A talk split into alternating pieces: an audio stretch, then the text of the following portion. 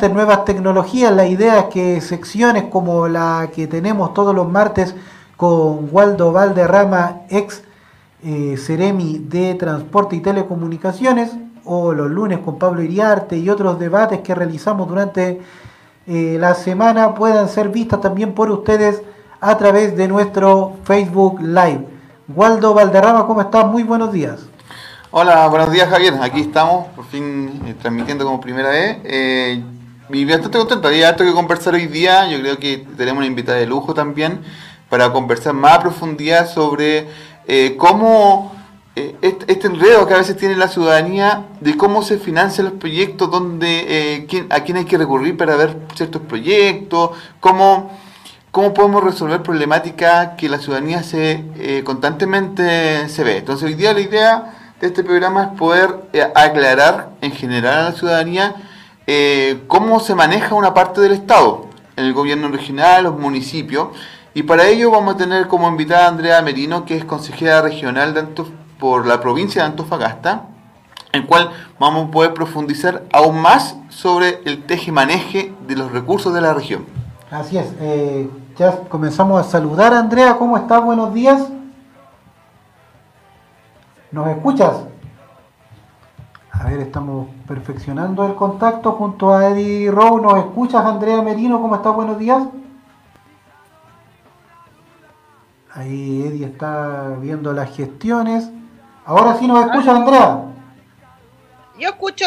Perfecto, nosotros también te escuchamos. ¿Cómo estás? Muy buenos días. Ah, perfecto. Muy buenos días a Javier, a Javier a ti y también a Waldo. Un gusto de volver a encontrarnos en un espacio como este y agradecerles por supuesto la invitación porque es muy importante ir aclarando estas cosas porque mientras más sepa la ciudadanía, más difícil es que se hagan las trampas. A mí me gustaría partir haciéndote una consulta porque el día de mañana es el último día que tiene de plazo el presidente Sebastián Piñera para presentar la ley de presupuesto.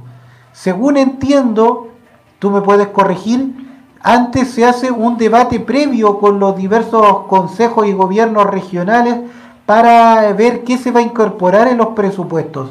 ¿Este es un debate de verdad o viene desde el, el Ministerio de Hacienda más o menos cortado, como se dice en buen chileno, qué es lo que se va a poder plantear y los cores tienen pocas posibilidades para modificar lo que ya viene desde Hacienda?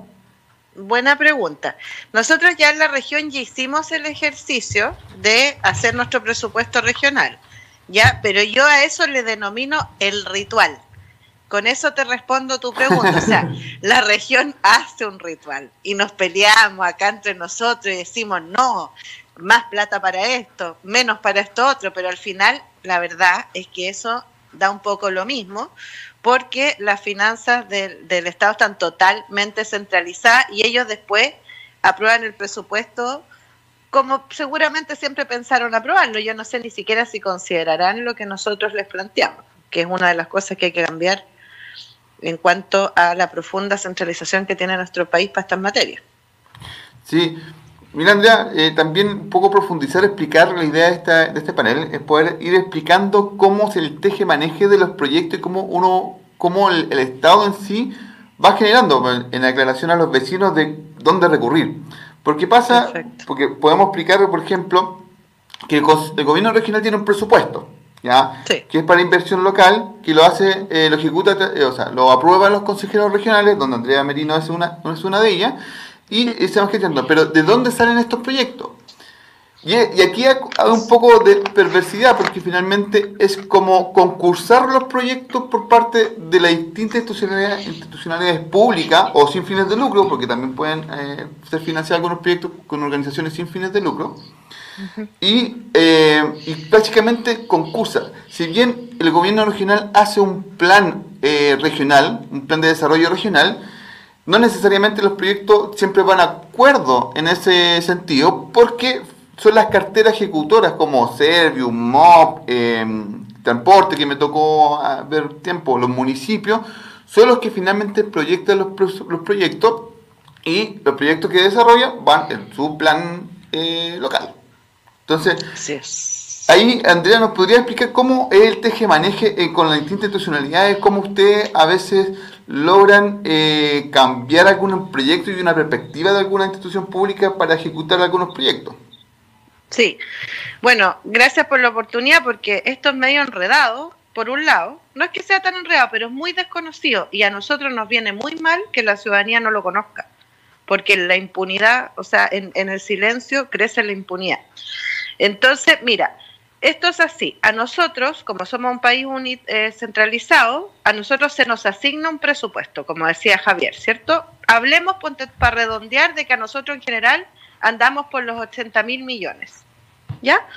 Entonces, esos 80 mil millones nosotros tenemos que gastarlos durante el, año, ¿cierto? Por ejemplo, ahora nosotros hasta diciembre del 2020 tenemos que gastarnos esos 80 mil millones porque de lo contrario, como yo sé que la ciudadanía ha escuchado, eso es cierto, si tú no te lo gastas, ellos el otro año, ¿qué dicen? Dicen, ah, no, pues ¿para qué le voy a dar 80 si en realidad ellos con 70 eh, pasaron el año? Entonces te van, por explicarlo en simple, digamos, te van recortando. ¿Cómo son los mecanismos para sacar la plata de ahí? Porque ¿qué más quisiera uno que cualquier organización social? Imagínate sobre todo en el contexto de la pandemia, con todas las necesidades que, que tenemos, hubiera sido ideal poder decir, por ejemplo, no, pues transfiramos al municipio de Antofagasta o, directamente a una, no sé, a una olla común, a, a, alguna organización con personalidad jurídica para destinar esos recursos, eso no se puede. Tal como dice Waldo, esto es todo vía proyecto. Nosotros los cores lo que hacemos es aprobar proyectos en el fondo. Nosotros tampoco tenemos facultad de, presentar proyectos. ¿Quiénes presentan los proyectos? Justamente los denominados sectores, que son en el fondo los representantes de los ministerios de la región, las seremías que Waldo nombró y los municipios. ¿Ya? Eso es, lo principal. Ahora, hay un... Sí. Disculpa que te interrumpa, pero para ir explicando. Es decir, que ustedes están en la misma situación para homologar que un parlamentario no tienen atribuciones para presentar eh, iniciativas, que... tengan que ver con el uso de recursos, sino que ustedes las pueden discutir. Tampoco le pueden aumentar ni bajar la plata. No, en la comisión, en la comisión, porque igual que en el Congreso trabajamos con comisiones, ellos tienen que traer, por ejemplo, no sé, pues educación, que yo presido educación. Viene la, la CMDS, por ejemplo, porque en educación el sostenedor es el municipio y no el, el, ministerio en el fondo. Viene, presenta su proyecto y nosotros ahí tenemos como un espacio para decirle, oye, por, estoy dando un ejemplo cualquiera, ¿eh? por ejemplo, decir, oye, pero pucha, en esta obra ustedes no le incluyeron un, otro baño en el segundo piso, por decirte. Puede ser que en la comisión, ¿ah? como que por voluntad tú puedas así hacer ciertos acomodos, pero en general de iniciativa, como dices tú Javier, iniciativa de proyectos nosotros no tenemos. Justamente lo que te iba a decir es que cuál es el único fondo, si tú lo piensas bien, la única parte que va directamente a la ciudadanía es el 6%, que es un 6% del presupuesto, o sea, es decir, de los 80 mil se calcula el 6%, ponte tú que te da 5 mil millones, por decir algo redondo, y de ahí salen los fondos concursables. Y si tú lo piensas, esa es la única plata del final de todo el fondo regional que va directamente a la sociedad civil. Por eso que se defienden tanto, porque es así. Entonces, ahora, ¿qué les quiero decir? Algo muy importante que la ciudadanía tiene que saber. Todo esto que hemos explicado, tenemos hoy día en la región de Antofagasta el último lugar. Somos los peores de Chile. ¿Por qué? Porque las seremías, ¿cierto? No presentaron proyectos. Distinto, porque Waldo fue seremi de transporte, ¿cierto? Cuando tú estabas en el gobierno, Waldo, ustedes se gastaban el 100% del presupuesto, ¿te acuerdas? Exactamente, nosotros tuvimos dentro de los primeros eh, gobiernos regionales que gastaba más plata. Justamente, y eso significaba además un incentivo o premio, o sea, a nosotros además nos llegaba más plata. ¿Por qué? Porque si el nivel central ve una región que, que, que no se está gastando, ¿a quién se la va a entregar? A la región que está gastando, que es eficiente. Y de hecho, los proyectos que dejó el gobierno en el que participó Waldo, esos proyectos son los que se están ejecutando ahora. No hay nuevos proyectos. Estamos últimos en la tabla nacional y el otro año nos viene recorte sí o sí. Y eso es pura mala gestión. No es lo que dicen en la prensa, que la pandemia, que el estallido, porque perdónenme, pandemia y estallido hay en toda la región del país. Eso es una falacia. Una duda también que me gustaría plantearles a ambos, eh, desde la ignorancia. Eh, todos los presupuestos de los distintos ministerios se desconcentran en presupuestos regionales. Por ejemplo, si bien en Chile casi todo ahora se construye a través de concesiones, sobre todo los hospitales, si se construyera un hospital en Antofagasta, ¿Eso estaría en el presupuesto del Ministerio de Obras Públicas a través de la Seremía? ¿O son presupuestos, o hay algunos que son presupuestos centrales? No sé si se entiende la pregunta. Sí, dale, dale, Waldo. Ya, yo le doy. Eh, eh, depende. Eh, hay seremías que tienen facultad de administración de recursos y otras que son netamente centralizadas. Por ejemplo, el ejemplo que tú acabas de dar de concesiones del Ministerio de Obras Públicas es una unidad netamente centralizada. ¿Ya? Eh, se ve en Santiago, si bien tiene un representante en forma local la Seremía de Obras Públicas, eh, es un mero representante, porque la, gestión y la administración de todo eso se realiza a nivel central. Hay seremías con servicios. Servio, por ejemplo, es desconcentrado y ellos administran recursos localmente. Ellos tienen su presupuesto que una parte viene del nivel central eh, y pueden ir complementando su presupuesto a través del Consejo Regional. finalmente lo que hace la Seremía o los que tienen administración de recursos tienen eh, sus plata, ven sus proyectos y si les falta van a golpear el, Consejo Regional a pedir un poco más de plata para poder seguir haciendo otros proyectos. Por eso lo, lo, plantea en lo perverso, porque finalmente, si bien se desarrolla, se realiza un, plan de desarrollo regional, los proyectos que se aprueban no tienen necesariamente que tener ninguna correlación con ese plan. Por ejemplo, el plan puede plantear desarrollar em, la, el, el I+D, eh, inversión en desarrollo, ya investigación y desarrollo. Pero tenéis que ir a buscar qué institución lo va a hacer, porque el gobierno regional no lo ejecuta. Entonces ahí van a la universidad, a las instituciones, eh, no sé, Andrea, ¿es así? Sí, exactamente. no es súper difícil salir de ahí.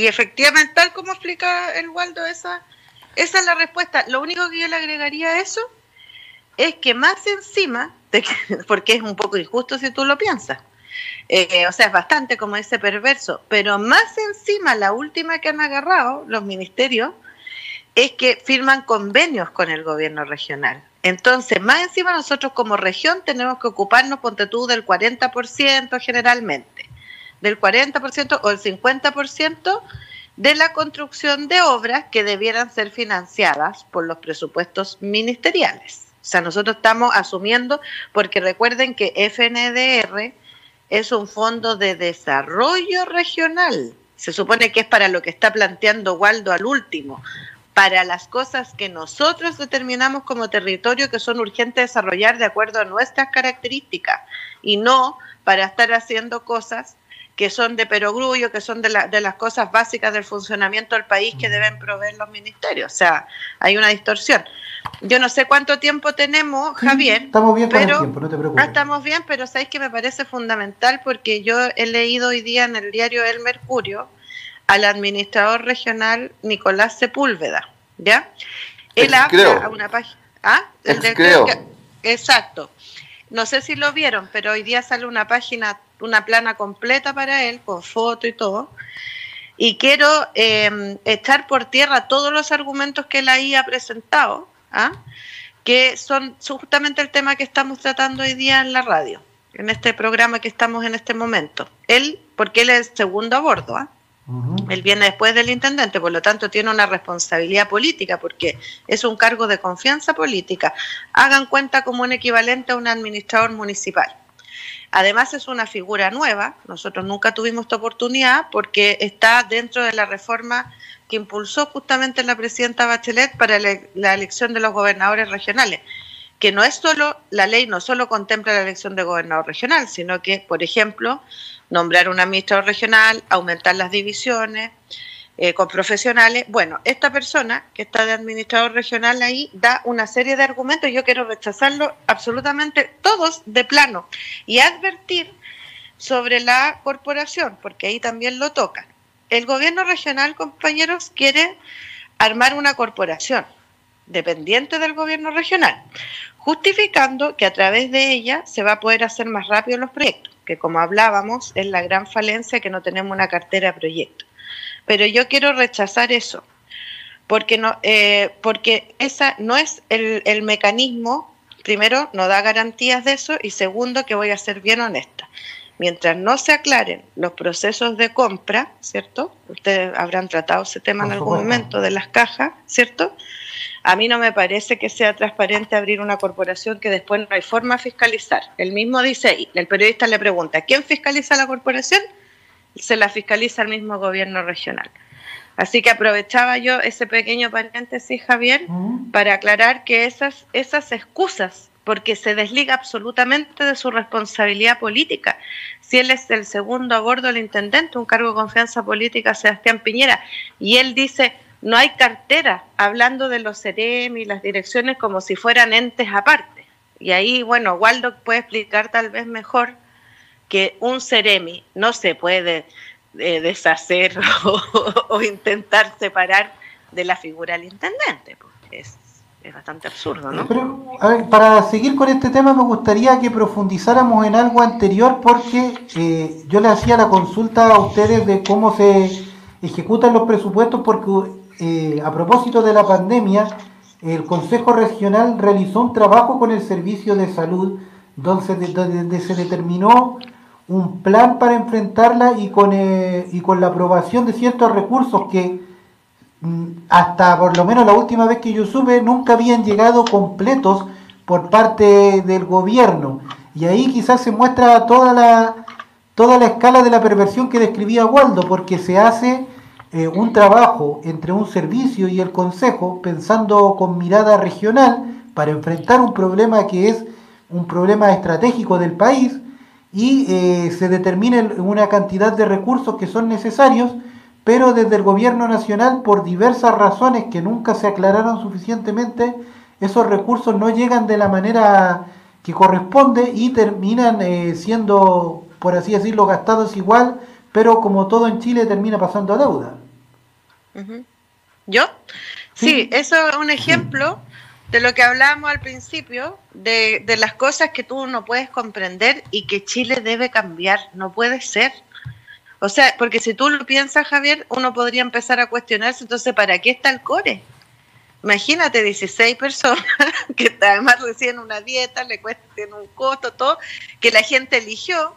Tomamos una decisión, tú lo has descrito muy bien, tal como tú dijiste, y después DIPRES dice, a ver, no, espérese. Primero, espérese. Y ese espérese significó cinco o seis meses en pandemia cuando la gente se estaba muriendo y estos recursos eran justamente para eso, para finalmente en varios ítems decir, no, esto no. O sea, en el fondo es, es una cosa absolutamente sin pie ni cabeza. Por eso yo creo, bueno, una es el cambio constitucional, ¿cierto? Que hay que dejar, eh, o la nueva constitución, que hay que dejar consignados ciertas cosas.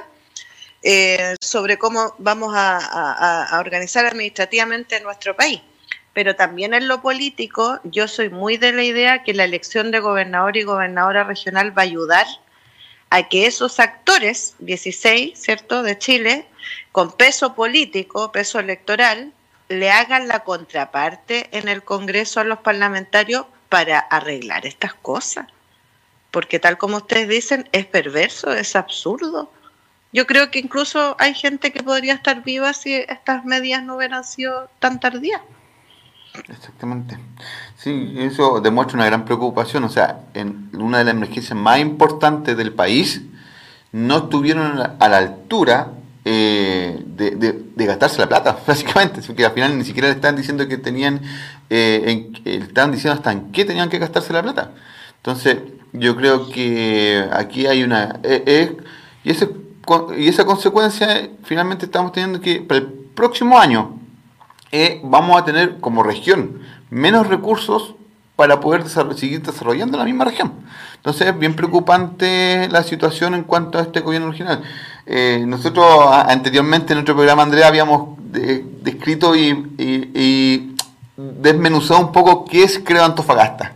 ¿ya? Ah, ya. Nos dedicamos al Creo. Donde Nicolás Sepúlveda, que hoy día es el administrador del gobierno regional, eh, era un activo miembro del Creo Antofagasta. Y este trasvasije entre gobiernos de derecha y Creo Antofagasta que, que se dio en, en, el primer gobierno de Piñera, ¿ya? Todos salieron del gobierno regional, se fueron al Creo y ahora volvieron en este segundo gobierno.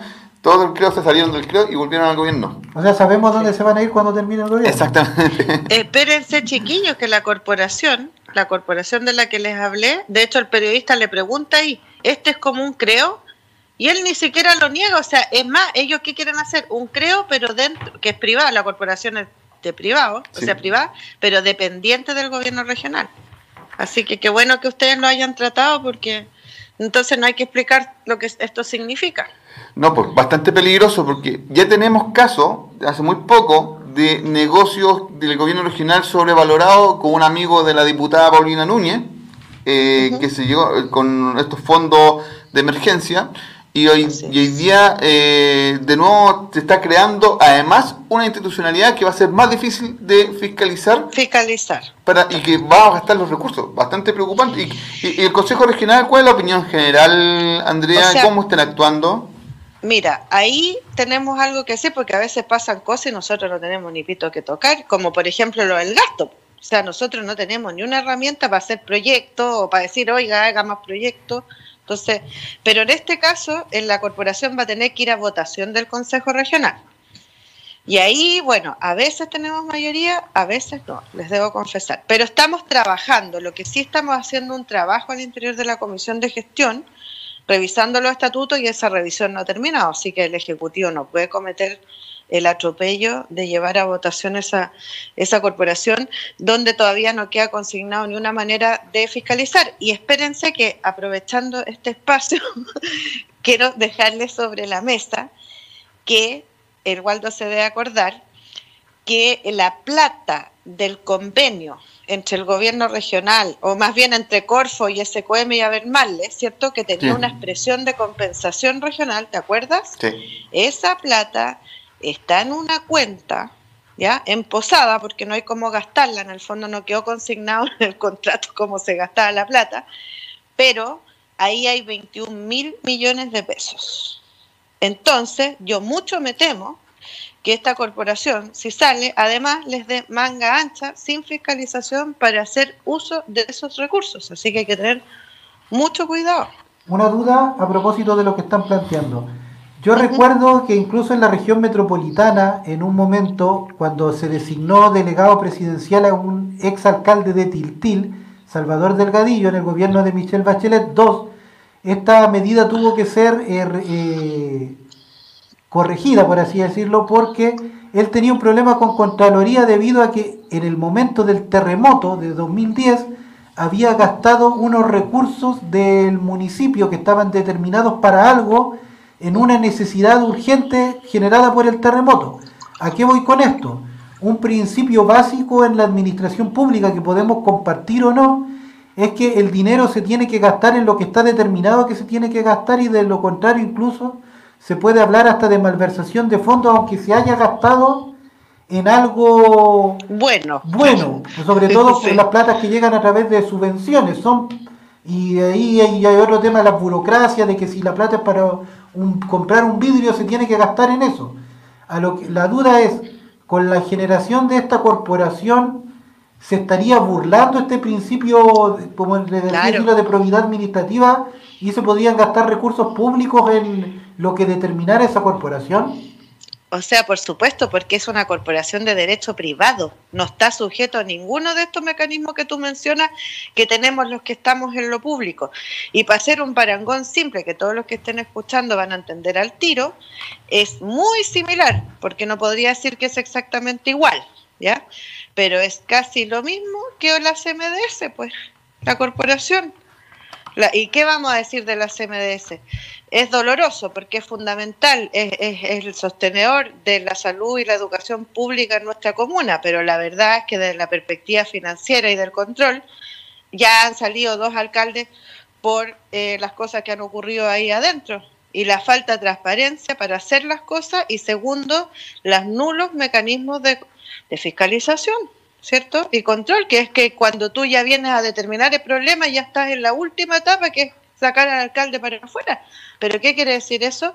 Que durante el proceso no, tuviste ni un mecanismo para haber controlado anticipadamente. O sea, ya viene eh, la, la última sanción, pero no para control. Entonces, es lo mismo.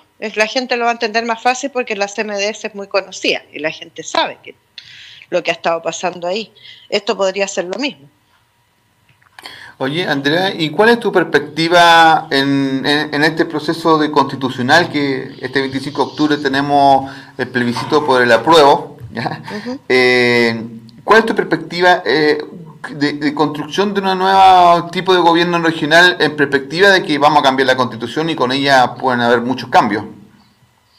Mira, fíjate que para ser bien, bien, bien honesta, yo esa idea como que no la tengo eh, tan afirme. A veces pienso una cosa, a veces creo, a veces me dan ganas de que seamos.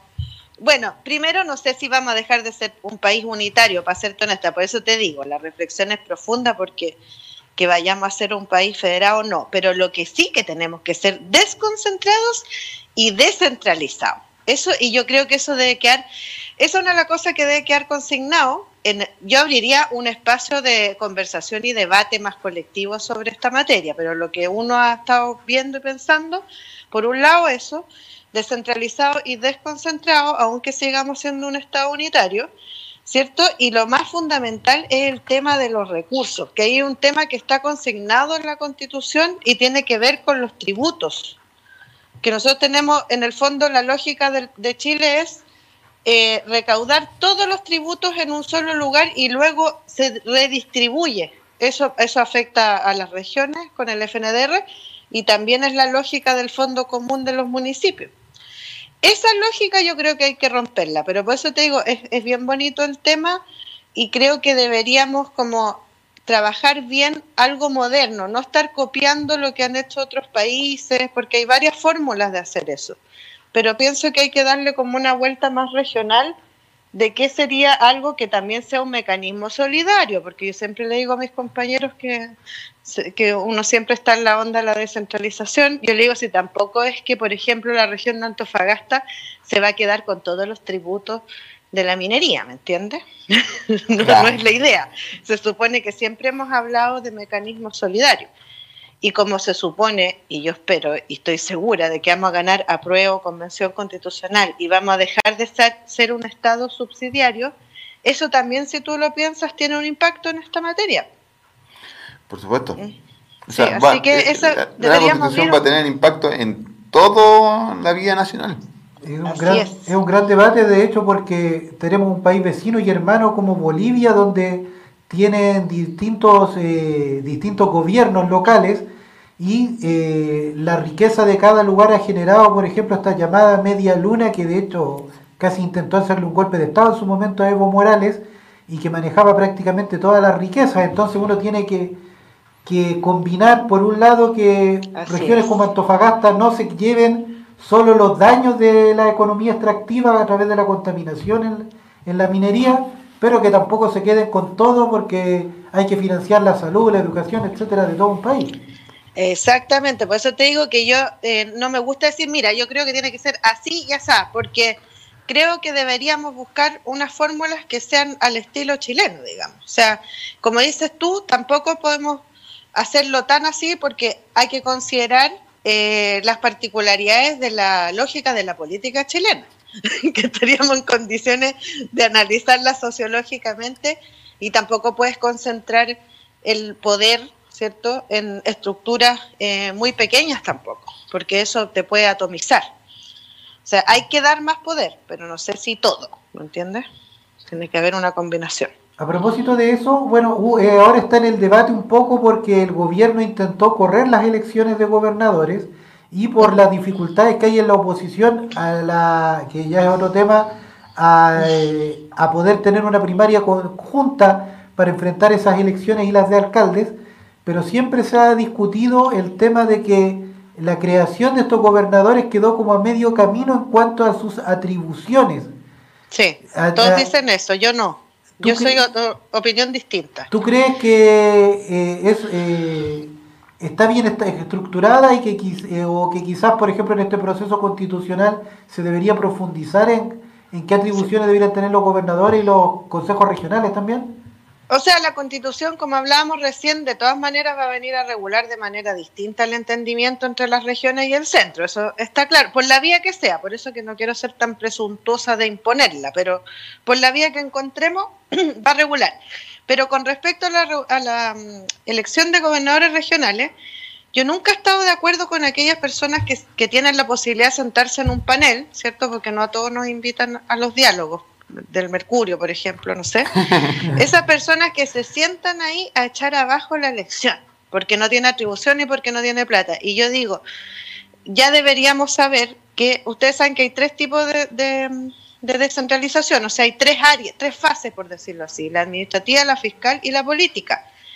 Resulta que cada país tiene sus particularidades y yo soy una convencida de que Chile no tendría ni una manera de descentralizarse si no es primero por la, por la política, porque es parte de nuestra idiosincrasia y de la manera en que, forma, que funciona el Congreso Nacional, pues compañeros, ¿y para qué nos vamos a engañar? El Congreso Nacional, nunca esos parlamentarios le van a entregar a otro actor o actora de la política gratuitamente poder, atribuciones y financiamiento cuando son sus propios competidores en los territorios. Entonces yo digo, mejor abordémoslo la realidad. Esa es la verdad.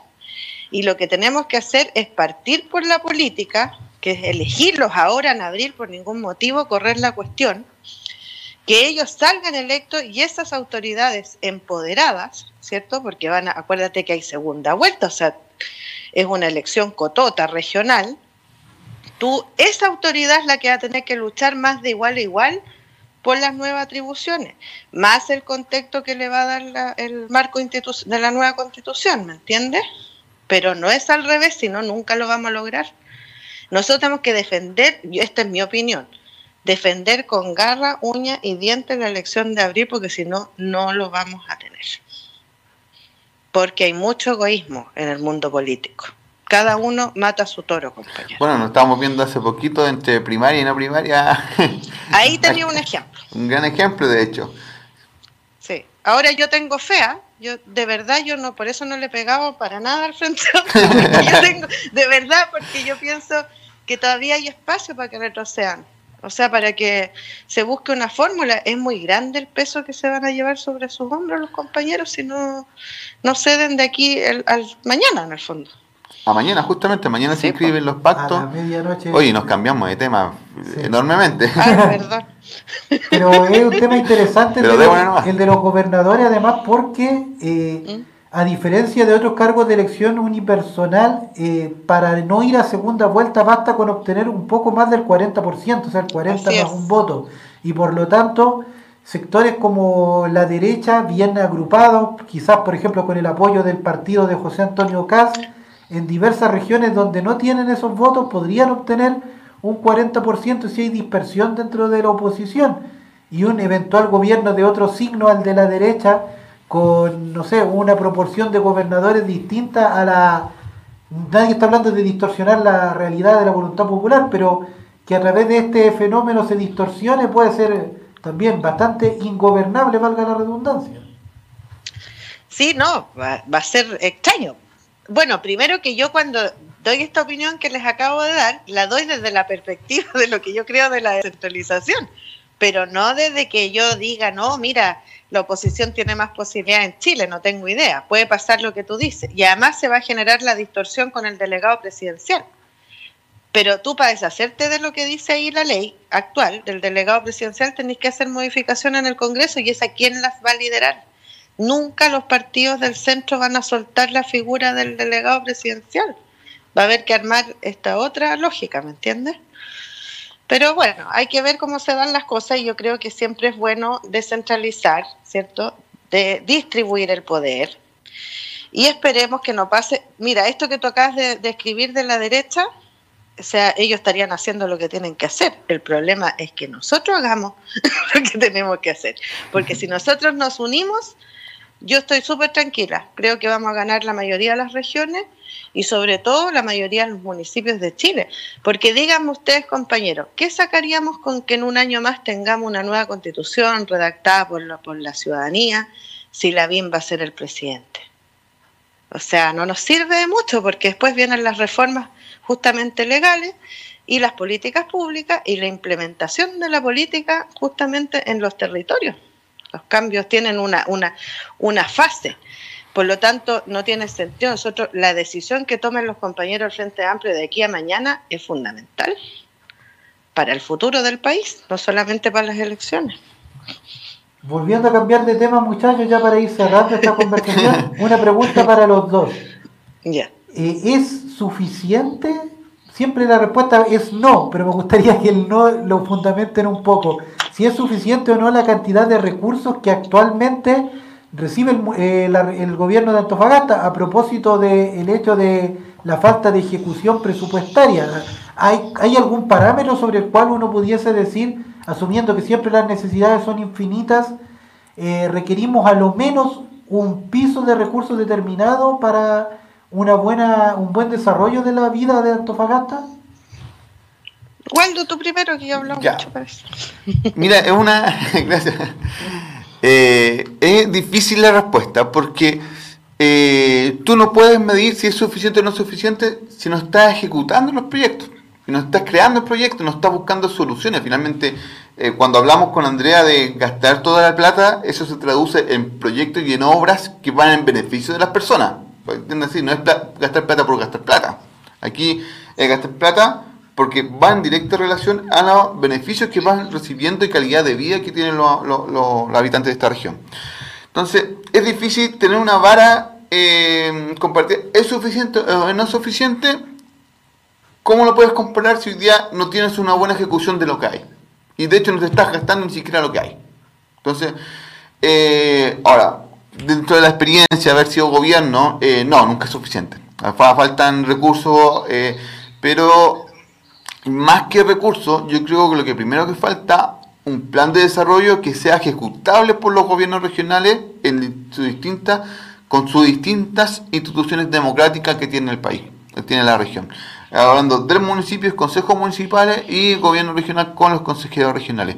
Por eso es tan importante la elección del gobernador regional ¿ya? Porque eso, justamente, como muy bien como decía Andrea, eh, le va a dar una perspectiva política y a un gobernador regional que va a depender más de sus electores que de la, del gobierno central. Y por lo cual él va a poder generar un desarrollo y va a poder pelear por su región más que defender el gobierno. Y eso eh, no, no quiero eh, causar ni siquiera en este gobierno, porque nosotros también nos tocó defendernos como gobierno central. ¿ya? Pero entonces eso es eh, la elección del gobernador regional es muy importante para poder dar ese salto de ver eh, cómo, qué es lo que realmente necesitamos como gobierno regional. El otro día conversábamos acá mismo en el panel de cómo está la segregación de proyectos, por ejemplo. Tenés, tienes un sur bajo la línea del tren con alta inversión, se lleva casi el 90%, en los últimos 20 años se lleva casi el 90% de la inversión pública, y el sector norte alto, donde además vive la mayoría de la población, tienes casi un, como un 10% de inversión.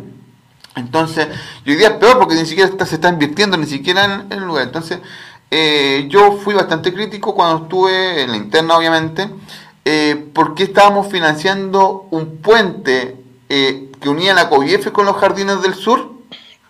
Si teníamos la, la avenida Bonilla, con llenos de hoyo y con un alto tráfico de vehículos. No entendía por qué eh, teníamos que priorizar tantos millones de pesos por un lugar que eh, el flujo vehicular era bastante bajo comparado a lo que teníamos en el lado norte alto. Entonces, yo creo que aquí, por eso la importancia de la elección de un gobernador regional, porque ese gobernador regional va a tener que responder más a, a esos electores que están en el sector norte, que están viviendo hoy día eh, calles que no tienen la calidad suficiente. Como explicábamos también, habíamos dejado un proyecto que hoy día no se está ejecutando, no se está ni siquiera pensando en ejecutarse. ¿ya? Que es el proyecto de mm, eh, corredores de buses, ¿ya? Para mejorar el sistema de transporte público. Y eh, entonces, la elección de gobierno regional hoy día puede darse perspectiva y va a dar la posibilidad de responder esa pregunta. ¿Tenemos los suficientes recursos para responder a nuestra ciudadanía? ¿Sí o no? Y ahí eh, creo que eh, no, no, hay huevo y la gallina primero. Hoy día em, es necesario tener ese debate y profundizarlo en las definiciones y todo en el proceso que estamos llevando de nueva constitución. yo, yo concuerdo un montón con el Waldo en todo en realidad. Él tiene mucha razón, o sea, yo también he llegado a esa conclusión, hoy día no es un tema plata, porque les voy a dar el ejemplo. Bueno, ya lo dijimos, lo que pasa en esta región. ¿Qué crees tú que empezó a hacer los profesionales del gobierno? Hablo no de los, por favor, de los funcionarios carrera, hablo de los cargos de confianza política. ¿Qué empezaron a hacer cuando en agosto llevamos el 40% del presupuesto? Ellos empiezan, ¿tú qué crees? A hacer cosas que son de desarrollo para los territorios u obras que van a hacer para desarrollar nuestra región? ¿O tú qué crees que se pusieron a hacer? A gastar la plata como locos nomás, para cumplir con el, con el, con el, con el fin, digamos, con la meta, para llegar, ¿cierto? Entonces, todo ahora es transferencia. O sea, ya no hay, en este, en este año, olvídate obra de inversión de qué cosa. No, todo transferencia al otro servicio porque el, espíritu está puesto en gastar rápido para llegar a diciembre, ojalá cerca del 100%. Entonces, eso es, es, de nuevo, es, es, como usar la palabra usted, que al principio, que era ay, como algo malo. Eh, se me olvidó, pero. ¿Ah? Perverso. Perverso, justamente. Es perverso. Porque al final no es un tema de plata, es un tema de desarrollo. Y como bien dice Waldo, si tú lo piensas, ¿a qué conclusiones he llegado en estos, creo, dos años que llevo de Core? Que para mí también era nuevo el, trabajo interno del gobierno regional. Es que lo clave, compañeros, es la planificación.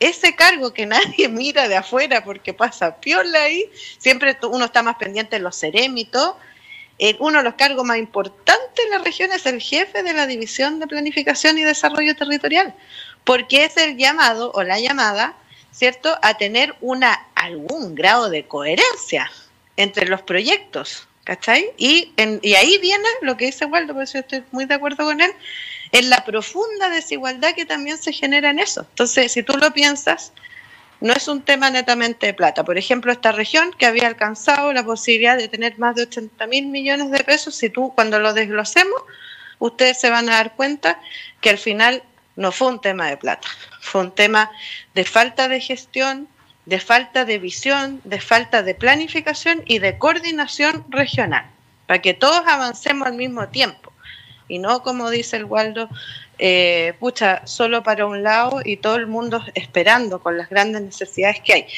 Y un ejemplo muy brutal de, la de, de lo perverso del centralismo y de lo, de lo malo que es que el intendente le responda a un jefe, Como si estuvieras en una empresa, o sea, yo me porto bien con el jefe para que no me echen, fue esta pandemia, que a mí yo, de verdad yo lo encuentro doloroso, doloroso y patético que tú por quedar bien con el jefe estés siendo cómplice de definiciones que significaron la muerte de las personas. Como por ejemplo, haber hecho caso omiso con respecto al impacto que tenía la minería en el nivel de contagios que teníamos en Calama y Antofagasta, que para el mundo común, para todos nosotros, era evidente. Pero si ustedes lo analizan, la autoridad nunca, nunca lo asumió. Seguramente por una instrucción central. Claramente. Eso. Andrea Merino, consejera regional, y presidenta además del Partido Socialista en la región de Antofagasta, muchas gracias por participar en este bloque que realizamos los días martes junto al ex Eremi de Transporte Waldo Valderrama. Que esté muy bien.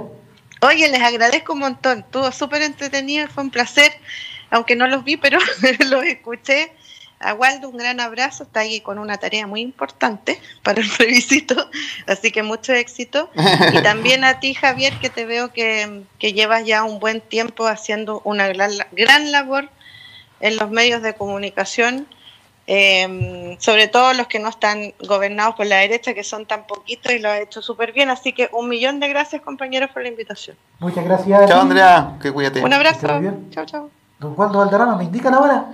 Son las 10.54 minutos. No nos queda prácticamente nada de programa, nos tenemos que despedir para cumplir además con los compromisos comerciales de la radio. Te agradezco, Waldo, como todos los días martes se nos pasó volando esta conversación.